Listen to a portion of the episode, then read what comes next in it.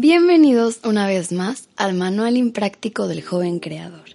Esta es una serie de podcasts dedicados a todas esas personas que nunca hemos sabido cómo encajar en los moldes convencionales, a los que sienten que tienen mucho potencial pero no saben cómo aprovecharlo, a esos a los que la gente llama raros y nosotros llamamos artistas, a personas con proyectos, metas, que buscan crear y dejar su marca en el mundo, quienes no necesariamente deben de ser jóvenes de edad, sino de alma, porque como dice Sabina, cuando éramos joven, la vida era dura, distinta y feliz. Por último, es impráctico porque yo creo que lo que nos han masticado sabe a saliva de alguien más.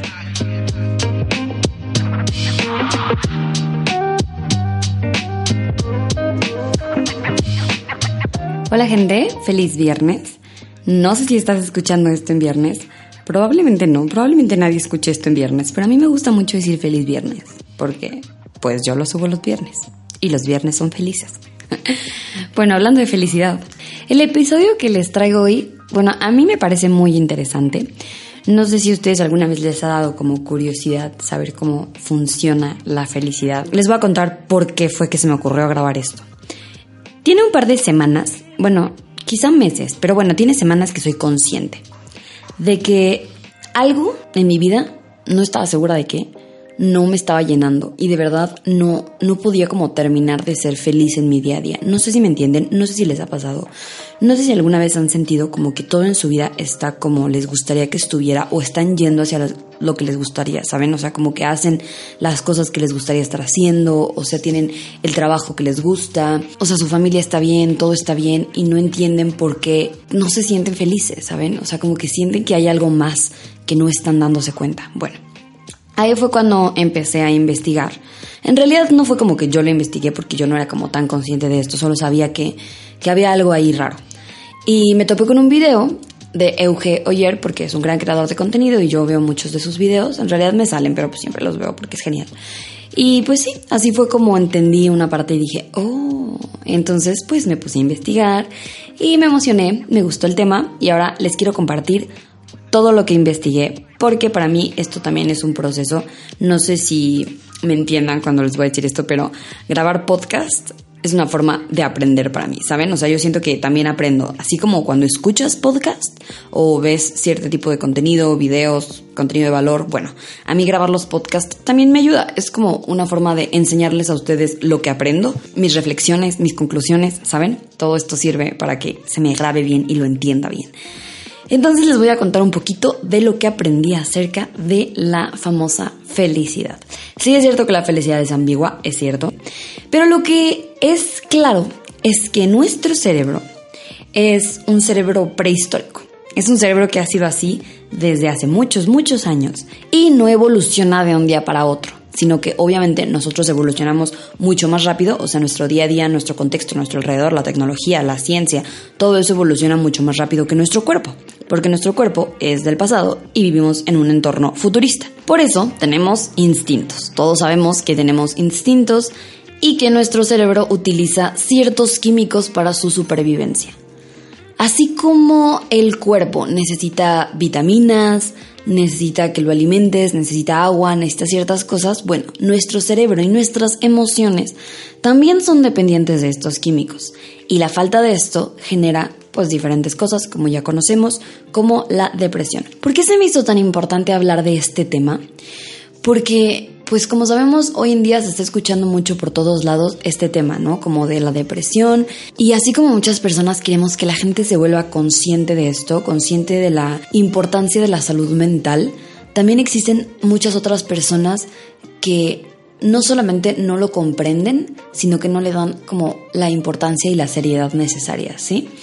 Muchas veces suena como hasta algo de risa o hasta algo para adquirir como fama o atención el hecho de estar triste y estar deprimido o tener cualquier otro tipo de enfermedad, trastorno, cualquier cosa que tenga que ver con nuestra mente y con nuestras emociones. Les platico esto porque, insisto, a mí me pareció sumamente interesante. Después les voy a explicar por qué en mi caso me pareció tan interesante y entendí de dónde estaba saliendo mi problema. Espero que a ustedes también les pueda ayudar a entender si es que alguno de estos componentes les falta en su vida. Vamos a llamarles los cuatro químicos de la felicidad. Seguramente alguna vez han escuchado hablar sobre alguno de estos químicos, si no es que todos. Si alguna de las personas que están escuchando esto son psicólogos o psiquiatras y creen que estoy diciendo algo incorrecto, todos mi, toda mi información pues está basada obviamente en la internet y en las personas que conozco. Hablé con unos amigos que son psicólogos y que me dieron mucha información de valor y insisto, yo no soy experta en este tema, pero se me hizo tan interesante que me dieron muchas ganas de contárselos. Antes de decirles cuáles son estos cuatro químicos y cómo funcionan, eh, hay que ser muy conscientes de que todos estos químicos son muy adictivos y entonces la falta de estos químicos, por supuesto que genera enfermedades como depresión y también el exceso de estos químicos también puede generar desórdenes masivos y todos hemos tenido en algún momento exceso o disminución de cada uno. Ahora, normalmente las personas sanas, su cuerpo en automático está constantemente regulando estos químicos, estos neurotransmisores.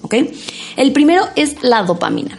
La dopamina es la medidora del placer es directamente proporcional a la motivación, o sea, se genera cuando te acercas a objetivos, cuando cumples metas, es rápida y nos da un pico de felicidad. El problema es que pues casi no dura, ¿saben? Y esto ocasiona dos cosas. Una, que si nos volvemos adictos a la dopamina, queremos todo a corto plazo, ¿saben? Queremos la satisfacción inmediata de las cosas. Y el segundo problema es que no sentimos que estamos logrando cosas porque casi no nos dura, ¿sí me entienden? O sea, siempre necesitamos más y más.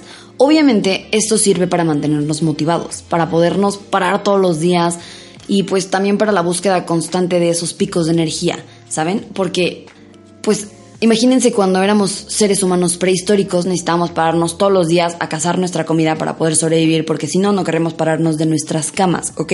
Ahora entendemos qué pasa cuando no tenemos dopamina y qué pasa cuando somos adictos a la dopamina. Pues que estamos constantemente en búsqueda de estos picos y esto puede llegar a ser contraproducente porque nos volvemos adictos a estar logrando cosas. El segundo componente son las endorfinas. Es como nuestra morfina natural. Son la breve euforia que enmascara el dolor físico. Las endorfinas son súper interesantes porque es el químico que es más placentero, ¿saben? O sea, puede hacer que cuando vayamos al gimnasio realmente no nos duelan los músculos. En realidad lo que estamos haciendo es desgarrar los músculos, deberían de dolernos, pero como estamos generando endorfinas, hacen que se camufle ese dolor. Otras cosas que hacen que generemos endorfinas son cantar, bailar, ver películas que nos hagan llorar, reír a carcajadas, comer alimentos deliciosos. Todo esto libera endorfinas. Las endorfinas obviamente son muy importantes para poder ser felices, pero las endorfinas también pueden ser muy muy adictivas. Por eso hay obesidad, ¿saben? Por eso cuando tienes estrés o ataques de ansiedad, buscas cosas que te generen liberar endorfinas, porque es lo que va a calmar tu dolor. También cuando nos duelen cosas y tomamos ciertos medicamentos, bueno, lo que hacen es que además de obviamente camuflar el dolor, generan una especie de endorfina en nuestro cuerpo. Entonces todo el tiempo hay personas que estamos buscando pues tapar el dolor con este tipo de, de sustancias y a veces no es tan bueno tapar nuestro dolor. Ok, el tercer componente es la serotonina. La serotonina es nuestro antidepresivo natural. Es la que regula el estado de ánimo. Ya saben, el comportamiento social, el apetito, la digestión, el sueño, la memoria, el deseo y la función sexual. Es cierto que la podemos obtener tomando el sol, de ciertas proteínas, algunas legumbres, saliendo a caminar, etc. Pero también es la hormona de la autoestima. O sea, si nuestra autoestima no está funcionando muy bien, el cerebro no va a generar serotonina. ¿Y sabes cuál es el mejor amigo de la serotonina? El consumismo. El consumismo, real, la serotonina. Cuando la gente se vuelve adicta a la serotonina, entonces nos volvemos consumistas. Obviamente, si se fijan, todos somos como un poquito adictos a todas estas cosas. Pero la serotonina eh, al ser como el mejor amigo del consumismo y generarse a través de la autoestima, es la que provoca que nos compremos coches nuevos, celulares nuevos, que nos la pasemos tomándonos selfies y subiéndolas y poniéndoles filtros, esperando muchos likes y muchos comentarios y seguidores. Esta hormona es la que se genera cuando pasan todas estas cosas. Entonces, si nos volvemos adictos, puede ser muy peligroso, porque vivimos en una sociedad que es adicta a la serotonina. Pero también cuando tu cuerpo no la está generando es como les dije, un antidepresivo natural. Entonces, cuando tu cuerpo no la está generando, esta es la mayor causa de depresión, el autoestima. Por último, les voy a hablar de la hormona que a mí me pareció la más importante. ¿Por qué me pareció la más importante? Más bien, la más curiosa, o sea, se me hizo la más asombrosa. Porque no es porque sea la mejor, ni la más difícil de obtener, ni nada. O sea, cada quien va a encontrar su neurotransmisor que más le haga falta. En mi caso, este era la oxitocina. La oxitocina, escuchen esto, se conoce como la hormona de los vínculos emocionales. Ouch. O la hormona del abrazo. Cualquiera diría, ¿por qué no tienes vínculos emocionales? ¿No tienes amor en tu vida? Claro que tengo amor en mi vida, amigos. Soy una persona muy amada, tengo una familia muy linda, tengo una pareja, tengo un hijo. O sea, de verdad, no tienen idea de las personas tan bonitas que me rodean en mi día a día. Pero aquí viene, chequen esto. La oxitocina al día a día se adquiere con cosas tan simples como tener conversaciones con gente o interactuar con otros seres humanos. ¡Pum! ¡Pum, pum! Les voy a contar cómo es mi día a día. Yo me despierto y llevo a mi hijo a la escuela. Mi hijo es pequeño, entonces lo llevo a la escuela, regreso y me pongo a trabajar que es para mí trabajar es escribirles podcast, escribir videos, grabar videos, editar podcast, editar podcast de otras personas, editar videos de otras personas, editar fotografías, editar, editar, editar, estar en la computadora todo el día. Entonces llega un momento en el que, ok, es hora de ir a desayunar, bajo y pongo un video o un podcast para que me haga compañía. Desayuno, regreso y edito todo el día. Después estoy sola todo el día, amigos. Todo el día. Y a veces en la noche tengo algunas personas como para compañía, pero la verdad es que casi no, porque vivo en una ciudad nueva y casi no conozco gente. Y estoy muy ocupada y me encanta lo que estoy haciendo, está súper cool. Pero saben, yo no era consciente de esto, no era consciente de lo importante que es tener relaciones con seres humanos durante el día para que tu cuerpo libere oxitocina, porque todas las demás cosas las está liberando mi cuerpo. Hago ejercicio, libero endorfinas.